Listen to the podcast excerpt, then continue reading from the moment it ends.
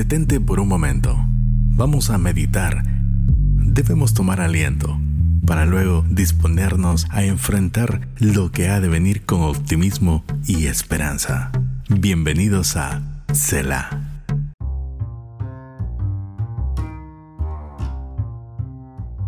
Este es el día que hizo el Señor, y tú tienes la capacidad de convertir cada día en uno productivo por medio de las palabras que dices y escuchas. Necesitas hablar de manera positiva y convincente acerca de lo que sabes que ya tienes en tu futuro, gracias a Dios. Tener palabras llenas de fe tienen la capacidad de trasladar los problemas al terreno de las soluciones. Por eso debes evaluar cuidadosamente las palabras que usas para construir tus sueños.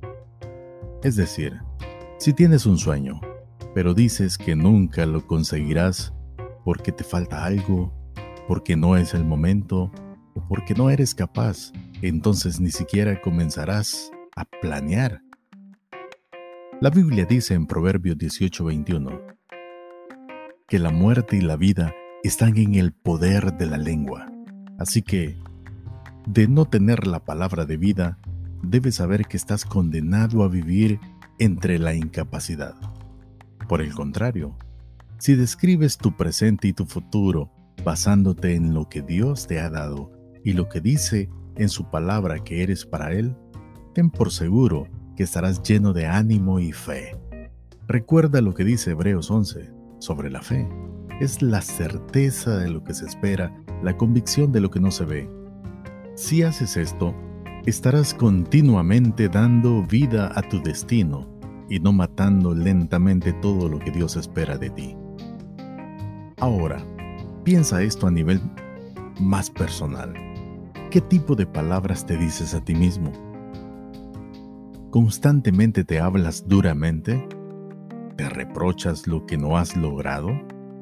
¿Te castigas a ti mismo con palabras hirientes? Solo escucha cómo te hablas, a ti y a los demás.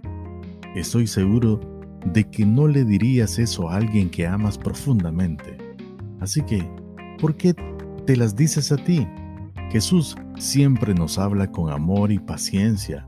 Él cree en ti, así que no deberías usar el poder de tu lengua de forma destructiva. La palabra de Dios está viva, está llena de poder y de energía, y es capaz de crear un camino con amor a través de cualquier circunstancia, aún en lugares donde parece imposible que habiten los sueños. Hoy te animo a que comiences a hablar palabras de vida. Que seas bendecido hoy.